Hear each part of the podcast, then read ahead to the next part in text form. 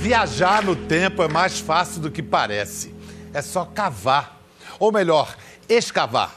Com paciência e precisão, mais do que pau picareta. Usar sutilezas de espátula e pincel. Quanto mais fundo se escava, mais longe no passado se alcança. Essas são as artes dos arqueólogos. Eles sabem ler nossa história mais profunda, escrita em camadas nos solos, subsolos. Com a tecnologia do século XXI, estamos redescobrindo o Brasil do século XV. Um Brasil que, aliás, ainda nem se chamava Brasil. Segundo os estudos arqueológicos mais recentes, o que existia aqui até 1499 era um lugar bem diferente daquele paraíso tropical virgem intocado que até bem pouco tempo ensinava-se na escola. Eis a matéria do trabalho e da vida de nossos convidados de hoje o trabalho e a vida dos primeiros moradores dessa terra que viria a ser Brasília. Recebam o arqueólogo Eduardo Góes Neves e o jornalista Reinaldo José Lopes. Vem cá, dois apaixonados pela história do Brasil aqui com a gente, mais precisamente pela pré-história do Brasil. Pré-história que é um termo que hoje já está meio. alguns usam, outros desusam. Foi Hegel que cunhou né, esse, esse, esse negócio de pré-história e definir que só a partir da escrita que se podia se considerar a história? É, o Edu, quando eu escrevi o, o, o livro é, sobre a pré-história do Brasil, ele até me deu um leve puxão de orelha dizendo que era melhor falar em história profunda do Brasil e não tanto em pré-história, né? Você já cria uma hierarquia colocando o, o pré na frente, né, Edu? É, eu prefiro falar em história antiga hoje em dia do Brasil. Eu acho que a gente tem uma história, como o livro mostra, né? É uma história muito. tem mais de 10 mil anos, 15 mil, talvez 20 mil anos de história. E essa história ela começa lá atrás e o descobrimento é ele marca né, uma mudança importante, mas se a gente colocar, se a gente falar só em, se a gente falar em pré-história, a gente vai. É, a ideia que se passa é que não havia história antes da chegada dos portugueses. É, essa... discriminar a história só a partir da escrita, por exemplo, você Sim. diz que então a África não teve os história. Os Incas não tinham história, então, é, Império não, Inca. Não, não né? dá, né? É, os astecas e todas as grandes civilizações. É. E, e história Mas fica mais fácil para a gente se entender também, falar para a história. Sei lá. Quem trabalha com isso são vocês. O problema é de vocês. Mas eu acho que o lance é que história é dinamismo, né? História é mudança. Né? E, e, o que a gente vê olhando esses 15 mil anos é que nada nunca ficou parado. As coisas sempre se transformaram.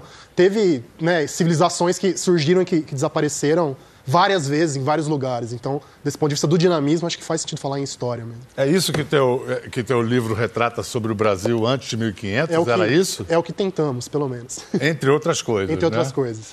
Só para antes da gente ir adiante, eu vejo assim dois caras que devem ter uma paixão desde moleque por isso, né? Desde criança, aquele nerd de, de história, na escola e tudo. Os dois não, no meu caso, com certeza. Assim, é, aquela enciclopédia conhecer. É, eu lembro da casa, na casa da minha avó, aquela encadernação de couro vermelho e tinha lá uns esquemas de dinossauro e de homens das cavernas.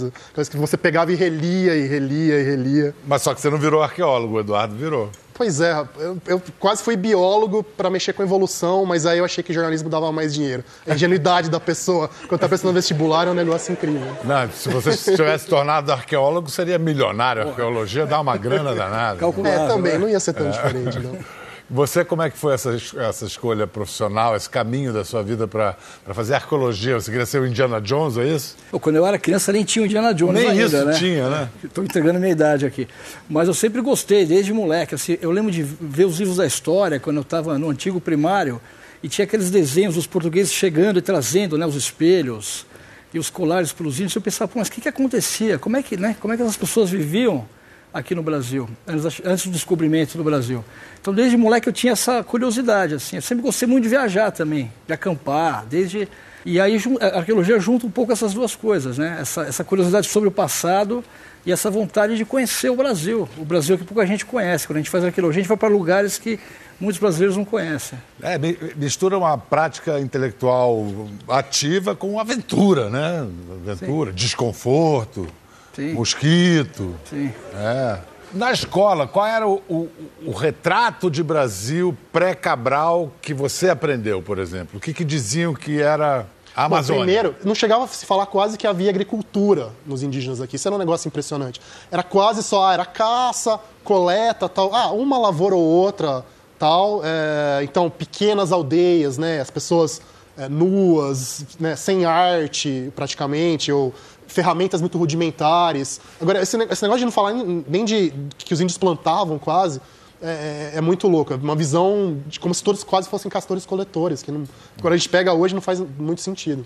E agora o Reinaldo lançou, então, 1499 o Brasil, antes de Cabral, que trata justamente de recentes descobertas sobre os pré-brasileiros. Quais as descobertas mais desconcertantes e que vão justamente detonar tudo isso que você, quando menino, via na escola? Qual era o cenário? da tá. população indígena no Brasil no dia 31 de dezembro de 1499. Tá, vamos lá. Vamos... Eu tenho uns, um, uns mantras, umas palavras-chave que eu fico repetindo no livro até o leitor ficar maluco de ouvir e querer rasgar o livro. Que é, primeiro, população muito densa. Né? Não tinha vazio demográfico quase nenhum. Dá para imaginar uma estimativa, inclusive, que é num trabalho recente do Edu, só para a Amazônia 8 milhões de habitantes. Eu imagino que para o Brasil inteiro, o quê? Uns 15 milhões estaria de bom tamanho, Edu? Sim. Você está é... falando da Amazônia 8 milhões, não só a Amazônia brasileira, é, não, a Amazônia pega um pouco, toda. Pega, pega toda a Amazônia, inclusive tá. Peru, Colômbia e tal. Tá. Uh, de qualquer jeito, mais, tinha mais gente aqui do que até o final do Império. Assim, na, na verdade, quando os europeus chegam, tem uma despopulação tremenda do Brasil. E para você chegar no nível que tinha antes de 1500, demorou 300, 400 anos. Então, primeiro, muita gente. Segundo, muita gente em organizações sociais complexas. Sociedades que tinham hierarquias definidas, que construíam monumentos que não eram de pedra, mas, mas que eram respeitáveis, basicamente com terra e com, e com madeira, mas que tinham uma visão de monumentalidade, de você deixar sua marca no território. E uma coisa para mim que chama muito atenção é uma arte muito vibrante, assim, quando você pega as coisas que eram feitas em cerâmica na ilha de Marajó ou em Santarém, no Pará, dois lugares no, no Pará, no caso, é, em outros lugares da Amazônia, os primeiros uh, europeus que chegam lá como a expedição do Gaspar de Carvajal no século XVI, eles comparam com a arte grega e romana. Eles falam, olha, não fica nada a dever aos vasos que a gente via de Grécia e Roma. E realmente, se você for comparar uma coisa da Atenas clássica, aquela coisa linda, com várias cores e, e imagens dos deuses mitológicos, e o que era feito no Brasil, tá muito pau a pau. E estradas, fortalezas, dá para saber alguma coisa por aí? Tem trabalhos muito interessantes na região do Alto Xingu, é, na região que hoje é ocupada pela tribo Cuicuro, é, mostrando, por exemplo, estradas com vários quilômetros de comprimento, com 10 até 50 metros de, de largura, com, inclusive com acostamento feito em volta, uma coisa meio malufista, assim. Eu brinco que era meio, era meio que o rodoanel, assim. Nesse caso, você está falando malufista no bom sentido. No, bom, né? no sentido monumental, no sentido ah. de vamos fazer coisas grandes e imponentes. Aliás, né, deixa para lá. O, o, o, trabalho, o trabalho do arqueólogo que está ao seu lado serviu de base para esse livro? Não, muito, muito. Principalmente, bom, o Edu é um dos caras que, que mais trabalha com, com, com trabalhos sérios e de peso na, na Amazônia hoje e é um cara que tem ideias uh, que fogem do, do, do, senso comum, assim. Ele, ele consegue enxergar bem essa complexidade de uma, de uma maneira não linear, eu diria. Então, é, realmente foi uma base. O que, que você tem encontrado importante. de mais surpreendente, Eduardo, na, nos seus trabalhos, nas suas escavações na Amazônia? Olha, eu estou trabalhando atualmente no sudoeste da Amazônia brasileira, na fronteira com a Bolívia, no Acre e em Rondônia. E uma coisa que a gente está tentando entender ali, por exemplo, é o processo de domesticação de algumas plantas, que são plantas muito importantes que são cultivadas no mundo inteiro. A mandioca, por exemplo, é uma planta que tem uma origem amazônica, provavelmente nessa região sudoeste da Amazônia. Possivelmente foi domesticada ali? É. Há mais ou menos quanto tempo?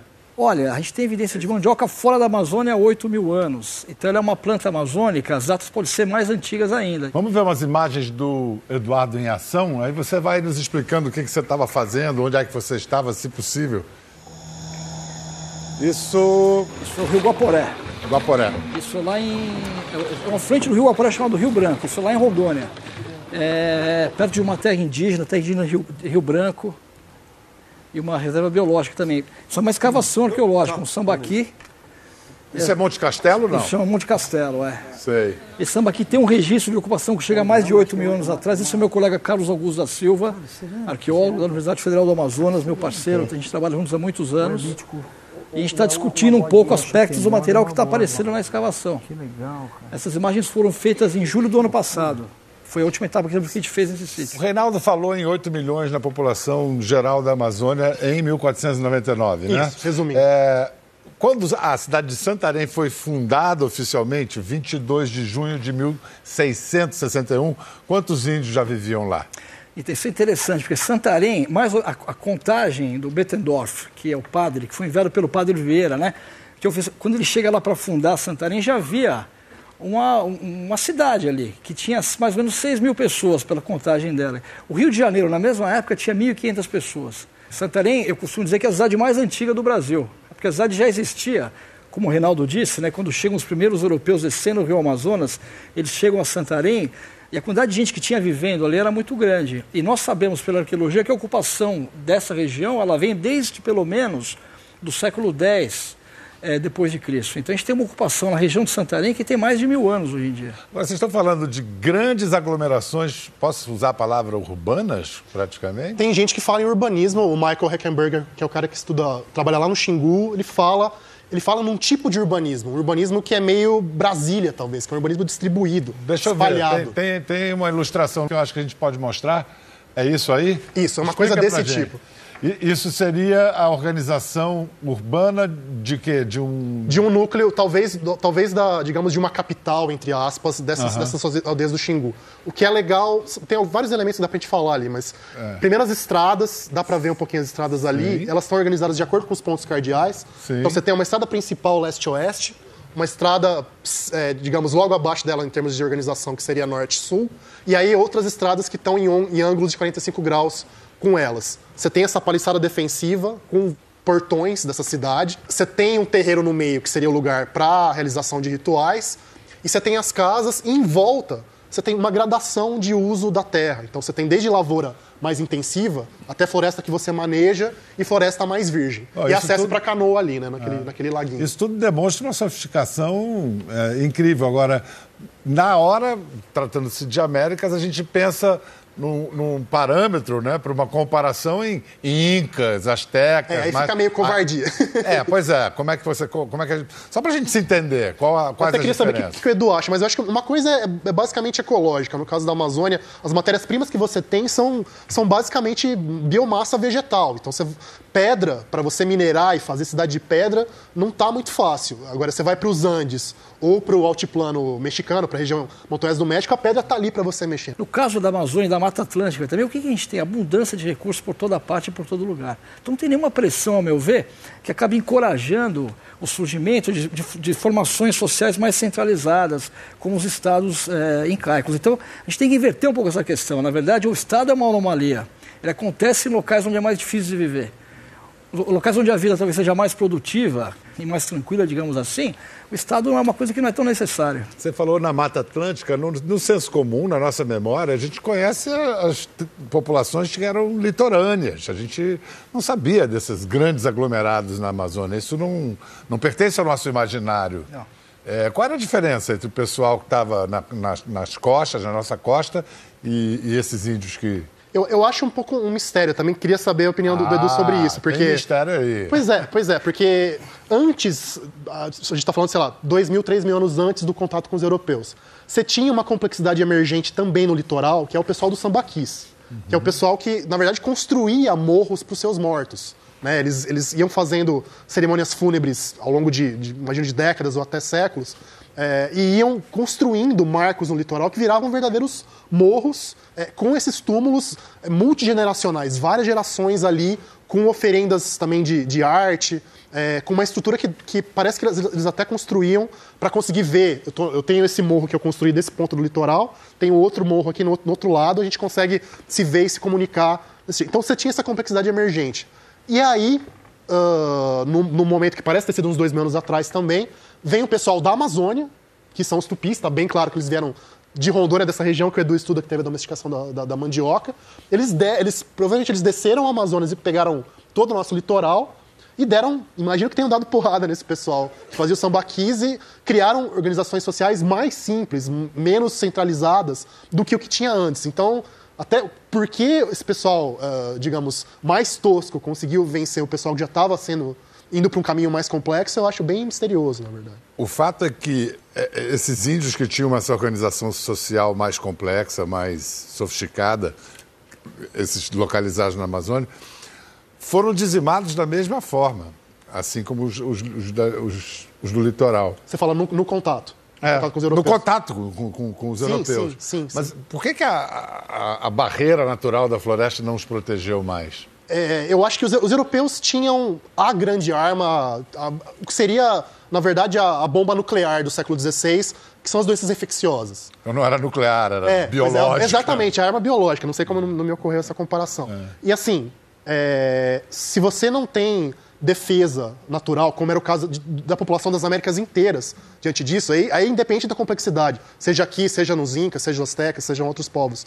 Se você não tem essa defesa natural, o problema é que morre todo mundo. Né? É doença que, que para os europeus matava a criança e depois as pessoas ganhavam imunidade e cresciam.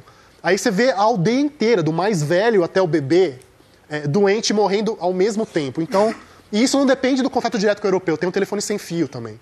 Então, se você tinha rede de comércio só entre as tribos, e a gente sabe que tinha, é, o, o, europeu que chegou no litoral e passou sarampo para um tupi, esse tupi vai ter contato com uma tribo mais interior, isso vai passando, vai chegar lá na Amazônia, sem que alguém tivesse visto um europeu na vida e ia matar muita gente do mesmo jeito. Essa é uma hipótese, né? E, e a ausência de animais domésticos também, né? Exato, as coisas estão é. ligadas. É, exatamente. Essas doenças infecciosas vêm da convivência que existia no Velho Mundo com animais domésticos. Aqui no Novo Mundo a gente tem pouquíssimos animais que foram domesticados. Então essa convivência evolutiva ela não ocorreu. Todas são hipóteses aí para nos ajudar a, a, resolver um mistério que tem entre 1499 e o, e o século XVIII. Exato. Quando o cenário se altera nesses 200 anos de uma maneira...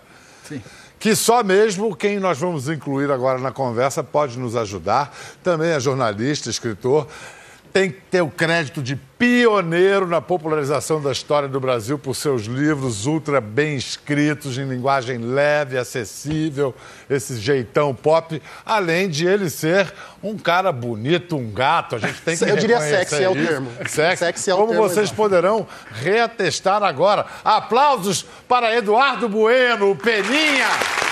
Vocês tiveram o prazer de conhecer o Peninha hoje? Não conheciam antes, não. Nós não, conhece, a gente não vai dizer desde quando a gente se conhece, mas é caso antigo, caso como vocês antigo, viram pela declaração. Eu tentei entrevistar esse homem em 99 e ele me esnobou, fiquei tão chateado. É mesmo? Isso costuma acontecer. Não, não chegou não até mim. Mas a demanda não chegou até mim. Peninha, você começou a se interessar por história por causa dos índios. Claro, totalmente, coisa. totalmente. Tinha certeza que eu ia ser arqueólogo e arqueólogo precisava de duas coisas, de paciência e habilidade. Eu tenho as duas modéstia também, modéstia. É, modéstia também. Então, a, a, modéstia eu tenho realmente em quantidades assim uh, de areia na praia, né? Mas a habilidade paciência eu tenho zero. Mas foi por isso, foi por isso. Foi por um. Foi nas praias de Santa Catarina, nos sambaquis de Santa Catarina, praias virginais de Santa Catarina. Que são os mais monumentais, os é. mais que eu lá, velho hippie, bababá, concluí, queria ser índio, né? Mas como eu fui, nunca fui muito trouxa, assim, eu digo, tá, mas peraí, que índio é esse, né? E aí, como eu te falei, conheci o padre Alindo Ror, que é um dos grandes pioneiros do estudo do sambaquis. Eu acho que vocês estavam descendo, estavam na Amazônia, mas a gente, de repente, chega ao sambaqui. Embora eu queria retomar um tema que ele falou. Por favor. É, fiquei muito feliz de saber que tinha desvio de verba na construção de estradas no Xingu. Naquela época. Super superfaturamento. A propina pro cacique, tem que ter a propina pro cacique, senão não rola. É quase isso, né? Não, mas foi por isso mesmo, Bel, sabe? E daí uh, uh, eu concluí que o momento em que a gente entende o índio acaba sendo um momento eurocêntrico, né? Porque é através do olhar do branco e do pesquisador que a gente acaba tendo essa visão. Índia. Hoje, graças a Deus, está mudando. Então resolvi escrever sobre o momento do primeiro encontro, do primeiro contato. Mas a origem disso era uma paixão pela pré-história pela pré-história, termo em desuso, pela pré-história e é, pelo... Eu acho claro, que não, em desuso, sentido. mas se explica bem.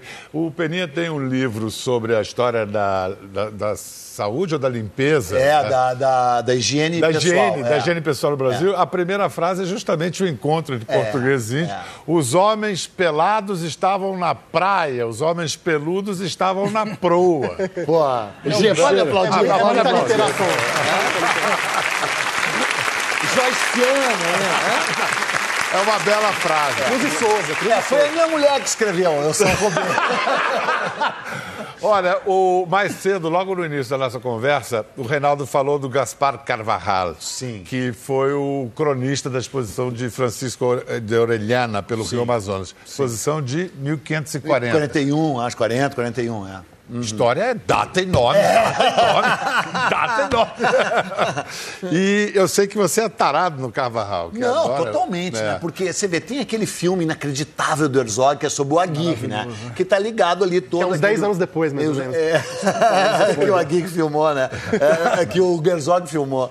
Não, é 10 anos depois o Aguirre, mas é todo nesse contexto dessa descoberta do maior rio do planeta, né? E um rio no qual fica claro pela própria relato do Carvajal que era muito popular, as suas margens muito populosas, né? Isso arqueologicamente hoje, há evidências para se dizer que poderia ter havido ou houve grandes populações sim. pré-cabralinas? Eu trabalhei 15 anos ali na região do Rio Solimões. Sim.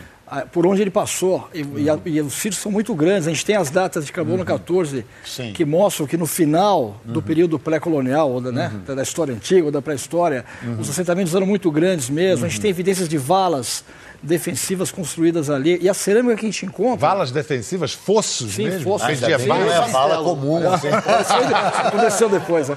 E, e, e- aí a gente tem. E a cerâmica que a gente encontra nesses sítios tem, uma, tem uma citação famosa dele, que ele Ah, compara com a cerâmica de De- Málaga. Ele fala, de- "Tão deixa, Málaga, deixa eu tão ler, linda." deixa eu ler, eu adoro essa citação. Carvajal louva a alta qualidade da cerâmica amazônica nas seguintes palavras: louça que é da melhor que já se viu no mundo. Porque a de Málaga, a Espanha, não se iguala a ela, pois é toda vidrada e esmaltada, de todas as cores e tão vivas que espantam. E além disso, os desenhos e pinturas que nela fazem são tão detalhados como as da louça romana. É, os da louça romana. Sim, sim. Tradição policrônica amazônica, amazônica seria. E além disso, ele fala que os índios encontrados pela exposição consomem quantidades pantagruélicas de peixes e tartarugas de água doce que eles criam em grandes exatamente, currais e viveiros. Sim. Quer dizer, era um, já uma É, tecnologia. daí que vem o extermínio da tartaruga, então, esses índios assassinos aí da. Criam o animal. Ah, bom, ah, Criam, Eu já é. escavei, eu já escavei um curral desses. Você encontra, tinha um, uma ossada de peixe boi, assim, preservada, É, uma, uma grande fossa. Não, e depois do Carvajal tem o Acunha, né? Cristóvão de Acunha, que faz um relato semelhante. Depois tem o Pedro Teixeira, né? Que fez uma expedição que a Amazônia hoje só é brasileira porque ele fez o percurso inverso. Ele nadou, ele, ele nadou, foi bom. Ele remou contra a corrente. Ele não, né? Os escravos. Ah, ele veio pela remaram, Foz, né?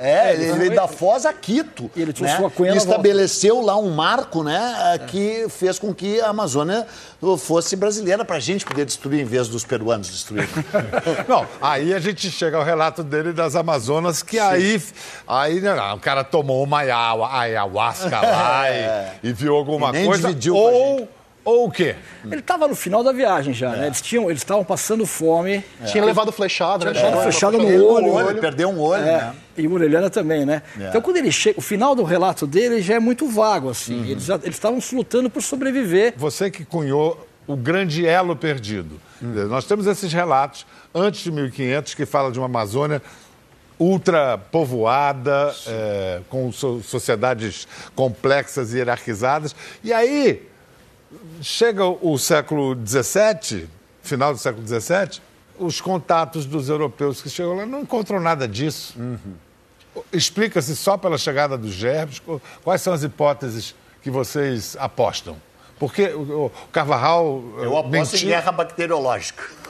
por aí, né? E a floresta cresce sobre os locais que eram ocupados anteriormente. Sim. Tem uma citação maravilhosa de Euclides da Cunha, isso já é no, no início do século XX, quando ele estava na Comissão de Limites, lá no Rio Purus, ele era um engenheiro militar do lado brasileiro. Ele escreveu um livro que foi é, publicado póstumamente, chamado A Margem da História. Sim. Ele descreve a viagem dele pelo Purus. Daniel Pisa refez essa viagem, o É verdade, há uns anos é. atrás. É. E ele fala do Acre, do Rio Purus e do Acre fala que não tem nada, é uma natureza incompleta, uhum. pouca gente vive aqui, é uma coisa que está em formação ainda. E se você é. olhar para a arqueologia do Acre, uhum. o Reinaldo falou sobre isso no livro dele, são mais de 500 é. sítios com é. estradas também, o, estruturas, quer dizer... O Padre Vieira fala em 4 milhões de índios mortos, né? Nome, no, uh, numeralmente, né? ele cita 4 milhões de índios mortos, uh, por, né? Então, quer dizer, foi um... o número faz, senti faz é. sentido, olhando globalmente faz, faz todo sentido. Então, agora vamos falar então do Buenas Ideias, o canal de vídeo do Peninha, em que ele exercita esse jeito inimitável de contar a história do Brasil. Ele agora vai, por exemplo, nesse trecho, ele fala do pau Brasil. Enche a boca para falar do pau Brasil. É. E da Isso relação... é que é pau, não é aquele é. que tem na Argentina. e da relação. É, nosso pau é muito melhor que o dos argentinos. É. Só que o que interessa nessa história é o pau. O pau é que comanda, né, cara? O pau tá sempre em primeiro lugar. O lenho duro. E o pau Brasil era duro pra cacete, meu irmão. Duro mesmo. Tanto é que demorava muito tempo para derrubar. Com um machado de pedra dos nativos brasileiros, eles demoravam de duas a três horas para derrubar as árvores grossas. Quando eles descobriram um machado de metal trazido pelos portugueses, a árvore era derrubada em 20 minutos. Tanto é que nesse momento eles passaram da idade da pedra para a idade do metal. Né? Então os índios também tinham maior interesse em derrubar o pau-brasil, que era uh, o principal produto existente no Brasil, uh, para obter, em troca desse trabalho, objetos de metal. Dentre eles a faca, para matar. Né? É muito, muito melhor matar com faca que matar com pedra.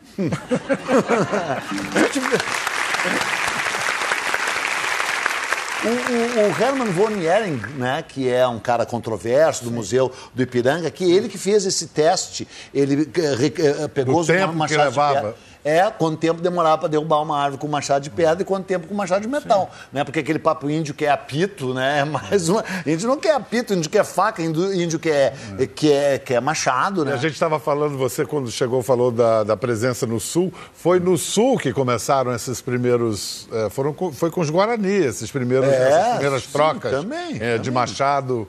Não era espelhinho só. É, é miçanga e espelhinho. Miçanga, não era, não, né? Os machados e alianças. Bom, a gente estava falando em pré-história, ou como queira chamar, história profunda. A gente já fez viagens juntos em 2007. É, eu e Peninha fizemos com o João Carrascosa uma série para o Fantástico chamada É Muita História. E a gente foi longe, cara. A gente foi mais ou menos até uns 11 mil anos atrás. É. Quando a história começou, o que existia antes da história? E quem contou a história que existia antes da história? Para desvendar esse mistério, a gente precisa de dois personagens. Primeiro, um cientista. Os cientistas cavaram sua versão da pré-história qual Indiana Jones. Ele explorou mais de 200 cavernas. Ele encontrou 22 mil maxilares de uma determinada espécie. Talvez para recobrar o fôlego durante as escavações, Lund foi dar uma espiadinha nas paredes da gruta e distinguiu formas na penumbra que pareciam obra humana. E eram. O Dr. Lund logo descobriu pontas de flecha, pedras lascadas e instrumentos de trabalho nitidamente feitos pelo homem. O outro personagem viveu na pré-história. Uma mulher descoberta em 1975 que não escondia a idade. 11 mil anos. Nome: Luzia. Para a surpresa de todos, ela não se parecia com nossos índios, como imaginávamos. Luzia era negroide. Em linguagem de dia de semana, negra. Essa é a última da pré. Oh, que texto, é. Mas o texto que ele leu é do Carrascosa. Na verdade, eu falo que é negra, mas Luzia não é. vem da África. A é. tese é que ela vem da... Do próprio estreito de Bering mesmo, da, da, da, da Sibéria, lá do, do norte Sim, mas possivelmente vindo do Pacífico Sul. Do, do... Não, não necessariamente, porque a gente tem que pensar o seguinte, a aparência que a gente chama de negra ou africana é o modelo básico da humanidade. Né? As é. pessoas, quando, quando o homem se começa a separar pelo mundo, essa é a cara de todo mundo, inclusive dos europeus, dos asiáticos. A ideia, então... Adão é que... veio da África. Adão, é, Adão e Eva, né? Tem a Eva é, Era uma boa dessa conversa no Texas com aqueles amigos do Donald Trump. o pessoal, o pessoal é. da Arca de Noé e tal, é meio complicado. É. Mas, enfim, uh, então a ideia é que foi uma expansão mais rápida. É, então não deu tempo dela, dela se adaptar é, à Sibéria ou ao norte da Ásia. Essa aparência dos asiáticos atuais parece que é uma adaptação para o frio dessa região. Como ela veio mais rápido, é o mesmo pessoal que chegou na Austrália, que até hoje tem os aborígenes com essa aparência mais africana, e que teria chegado por aqui também. Tem a, a reconstituição. Ah, tá aí a reconstituição famosa do, É, do, do do crânio de, de Luzia. Agora é incrível, Fala, né? Peninha. Porque tá o Reinaldo falando e quem sabe tudo, na verdade, é o arqueoólogo. É, pois né, é. Eduardo. Pois não, a gente eu vou- usurpa um o conhecimento eu falar. A gente, não, eu faço depois- parte do seu time. Depois que os arqueólogos trabalham, a gente É, vai lá, escreve, exato. faz programas de Exatamente, televisão. aí vai na TV, é, e Olha como eu brilha, sou é, sabido é. e tudo. Eduardo, o fato é que continuam trabalhando na- em Lagoa Santa, lá na região, e parece que tem coisa para vir ali, né? O quê? Olha, o que está acontecendo de interessante agora tem uma barreira né, cronológica. Alguns anos atrás era 12 mil anos. Ninguém achava que tinha alguém vivendo aqui antes de, do- antes de 12 mil anos atrás. Saíram agora, nos- no, último ano, dois artigos em, em revistas científicas conceituadas sobre sítios aqui do Brasil, do Piauí e do Mato Grosso, que propõem datas de mais de 20 mil anos, 22 mil e 24 mil anos. Então, isso era uma coisa que daqui a 10 anos, há 10 anos atrás seria uma heresia, ninguém aceitaria isso, ia ser uma briga horrorosa. Mas agora essas coisas estão começando a sair, rompendo a barreira um pouco. O que, que vocês acham? Eu vou perguntar para você, Eduardo, o que é mais importante para aprender com os povos pré-cabralinos, falando com relação à Amazônia. O que, que a gente sabe já sobre solo amazônica, relação entre o ser humano e a floresta? Eu acho que a coisa mais interessante que a gente está aprendendo hoje, e isso é uma coisa que está gerando muita discussão ainda, é que uma parte, a gente pensa na Amazônia como aquela floresta virgem, intocada, né, como a gente já falou anteriormente, mas a gente tem evidências hoje, eh, arqueológicas, mas também na própria composição das espécies de árvores da floresta, que mostram para nós que a Amazônia, uma parte dela foi modificada pela atividade humana no passado. Ou seja, No não passado- era virgem. Não Você era tá- virgem. Você está desmentindo a virgindade da A floresta. própria Amazônia. No passado, quando? No pass... Olha, essas evidências começam, as mais antigas que a gente tem até agora, começam há mais ou menos 6.500 anos atrás, na região do Alto Rio Madeira, onde eu estou trabalhando agora. Então a Amazônia não é só patrimônio natural, ela é patrimônio cultural também. Isso quer, isso quer dizer, então, que eles já praticavam agricultura e agricultura sustentável na Amazônia. Sim, mas uma agricultura diferente, né? Porque ela incluía plantas locais, como a mandioca, né? Mas plantas exóticas, como o milho também. E algumas plantas que não foram nem domesticadas, mas que são super importantes até hoje, como a castanha do Pará, ou castanha do Amazonas, da Amazônia, como dizem lá no Amazonas, como, por exemplo, o pequi, lá no Alto Xingu. E mesmo fora da Amazônia, as matas de araucária do sul do Brasil, essas matas não são matas naturais. Sim. Elas, a gente tem dados de pólen e dados arqueológicos que mostram para nós que houve uma expansão das araucárias há mais ou menos uns mil anos atrás. Então a gente pensa nas araucárias, aquelas matas do Planalto Meridional, É, a mata é natureza, que é maravilhosa, Sim. mas são matas culturais também. Então acho que a lição que a arqueologia traz para nós. basicamente, o povo caigangue está todo ligado ao, ao As casas subterrâneas. Casa subterrânea né? e pinhão e mel. do né? pinhão. Pô, pinhão e mel. Só faltava um vinho É, Serra Gaúcha. claro. Então a gente é herdeiro disso, quer dizer, o Brasil de hoje herdou essa composição que é super complexa, que é, que é uma mistura de natureza com cultura. Uhum. E como herdeiros dessa, dessa- desse patrimônio, a gente tem a responsabilidade de, de- de manejar, de lidar Não, direito com mais, a ele. pré-história está viva no nosso sangue, como Sim. você mostra. O nosso. DNA, todos nós, todo, a maior parte de nós temos Sim. DNA indígena. Ou seja, essa história ela corre no nosso sangue, ela está viva. As nossas estradas, inclusive, eram melhores no tempo que eram indígenas. Não, to- todas as grandes estradas brasileiras eh, são frutos de piabirus, Sim. grandes trilhas indígenas que percorriam o país, o corpo do, do Brasil inteiro. Né? Muito do que a gente come ou comia quando a- se comia melhor nesse país, né? antes da chegada do fast food e tal, que é a mandioca, o pão do Brasil, o feijão, a abóbora. E isso é toda uma herança desses povos. Os portugueses não teriam conseguido sobreviver aqui, nem se instalar aqui, nem criar a chamada civilização brasileira ou luz brasileira sem a herança indígena. Nós somos frutos direto desse coisa. E isso está vivo no nosso sangue. No sangue você dá a percentagem, mais ou É. menos, da população brasileira que tem um pezinho na taba, para parafrasear o Fernando Henrique. Essa é muito boa. Tem, ah, tem dois jeitos de olhar a coisa. Se você olhar. A gente tem dois tipos. Tem dois tipos básicos, digamos, de DNA. DNA nuclear, que está lá no núcleo das células, que é o principal, é o genoma. Quando a gente fala genoma, a gente está falando disso. Tá? Que, é, que é tudo, quase tudo que a gente tem no nosso DNA. Isso daria de 8 a 10% em média, não varia muito de região para o Brasil, de, de indígena. Agora, quando a gente vai olhar o negócio chamado DNA mitocondrial, que é o que está só numas, nas Itaipus das células, nas usinas de energia das células, que, se- que são as mitocôndrias, que, que é passado só de mãe para filho ou filho. Então, é só a linhagem materna. Quando você olha essas linhagens maternas, aí sobe para até 30%, 30 das, das, das pessoas do Brasil é, que tem pelo menos uma matriarca indígena lá atrás. Quando é. a população foi fundada como Sim. população mestiça, tinha uma Índia lá e que chegou até 30% das então, pessoas. São Paulo, e, né? O é. João Ramalho e Bartira, né? Bahia, Caramuru e Paraguaçu. E uma coisa entendeu? importante de falar também é que os povos indígenas estão aqui no Brasil até hoje, ah, né? Claro. E, é. Em alguns casos passando por dificuldades imensas, assim. É. Mas a população está crescendo, quer dizer, e a gente tem evidências no Alto Xingu de, de como os povos exercem esse papel de aumentar e gerar biodiversidade nas unidades de conservação ou nas terras que eles ocupam. Então essa questão não é só sobre o passado, é, ela é sobre presente. o presente também, é uma questão e dramática. É. Não, e 150 línguas diferentes, né? É. Com história, com cultura, com mitologia. Por que tanta tradição? língua num lugar sem obstáculos, assim? Isso é uma coisa realmente fantástica, porque a diversidade linguística da Amazônia, ela está entre as maiores do mundo. Em alguns lugares, como no Cáucaso, ou na Nova Guiné, a gente tem cadeias de montanhas isolando populações. E na Amazônia, tudo bem, tem os rios, mas você não tem uma grande barreira geográfica, porque esses povos muitos eram navegadores. Eu acho que a chave disso, para entender, tem a ver com os padrões de economia dessas populações, essa combinação de uma agricultura, que eu chamaria de agroecologia a combinação do cultivo de algumas plantas de ciclo curto nas roças e o manejo dos bosques. As populações eram mais sedentárias, ficavam mais tempo no mesmo lugar. Isso, ao, né, ao longo de milhares de anos, podia levar o que? Uma espécie de isolamento linguístico e emergência de tantas línguas diferentes assim. O que, o que, vem só reforçar aquela tese da exploração agrícola sustentável. Sim, é impressionante. Você vai ver os bosques de castanhão. Até hoje a gente exporta castanha. Uhum. E o Brasil ganha dinheiro com isso. Uhum. E esses castanhas que a gente explora, como as matas de araucária no sul Sim. do Brasil, foram plantadas pelos índios no passado. Mas essas, essas... E o caju, o caju, o caju, do, o caju é. Uh, é, todo o ciclo de vida e morte eh, do, do, do, dos indígenas do Nordeste estava diretamente Sim. ligado ao caju. Sim. A palavra caju estava ligada ao calendário, a tempo. Sim.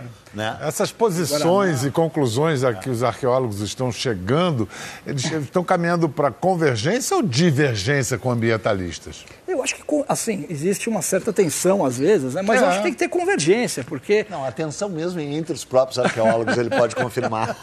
Como assim? Arqueólogos, arqueólogos, se você colocar dois arqueólogos juntos, eles vão ter três opiniões Mas não, isso é coisa do passado, eu acho. Foi para falar em Não, mas era, né? Assim, mudou, era, era mas um era incrível. muito dividido, é. assim. Eu acho que é um desafio, porque para a questão da conservação, a gente tem um desafio, no Brasil, como no nosso país, tem um desafio imenso. A Amazônia é nossa, mas a gente tem que né, ocupar a Amazônia de uma maneira interessante é de nós brasileiros. Os gaúchos estão tendo um papel importante na ocupação é, Os gaúchos também fazem parte disso. É, moderadamente. Não, o, o, fato é que existe um pensamento complexo acerca da Amazônia e que às vezes a gente quer simplificar e que você é. só vem contribuir para que Sim. a gente pense um pouco melhor é. sobre. Agora, é, a conversa é desagradável por toda vez que envolve política e governo, mas tem também a ver com política e governo. Por exemplo, o Museu Goeldi, que é uma coisa espetacular, é uma, tá lá quase fechando. É. As verbas para pesquisa, o Ministério de 151 Ciência, anos, é, 151 anos de idade entendeu? É. Então faz parte da nossa omissão como cidadãos, entendeu? Da, da, a nós como sociedade civil que não consegue realmente pegar as rédeas do país e ajudar a construí-lo, também essa omissão de, da nossa ciência vai indo entre as mãos. É... é... Lagoa Santa que vocês mostraram aqui, eu não, eu não, consigo entender como é que não tem uma peregrinação de turista em Lagoa Santa, porque o lugar é, é lindo, as cavernas são maravilhosas, é. é. do lado de Confins, o aeroporto de Belo Horizonte. A água da Lagoa pessoas... Santa é santa. É santa, é, santa. Pessoas... Eu e o Biel bebemos. É por isso que nós ficamos bem gente ficou assim, né? Você diria que a gente tem 70 anos. Canonizados desse é. jeito. É. 170 anos. É. O, pessoal, o pessoal não visita, quer dizer, não tem, não tem um esquema para você fazer as pessoas conhecerem. A gruta de Maquiné. Reinaldo, muito obrigado. Eduardos. Obrigado você. Obrigado. Obrigado, até a próxima. Bom, pelo menos. A gente pode voltar sempre? Por favor, ah, você tá. principalmente. Porque você é meio sócio do programa. E vocês também. São muito mais agradáveis. Ficamos, é, inclusive. Ficamos muito felizes. Olha só pelo menos depois dessa conversa, a gente tem a certeza que o Brasil não começou ontem, né? É. Quem sabe não recomeça amanhã. Valeu, tchau, até a próxima.